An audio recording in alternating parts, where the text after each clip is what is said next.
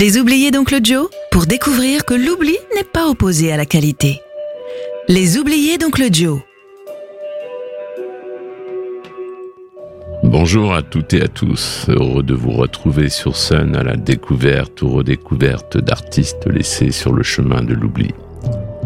Les critiques musicaux se sont donnés à fond pour essayer de décrire la musique de Lucky Seven, la surnommant Rockabilly Cajun.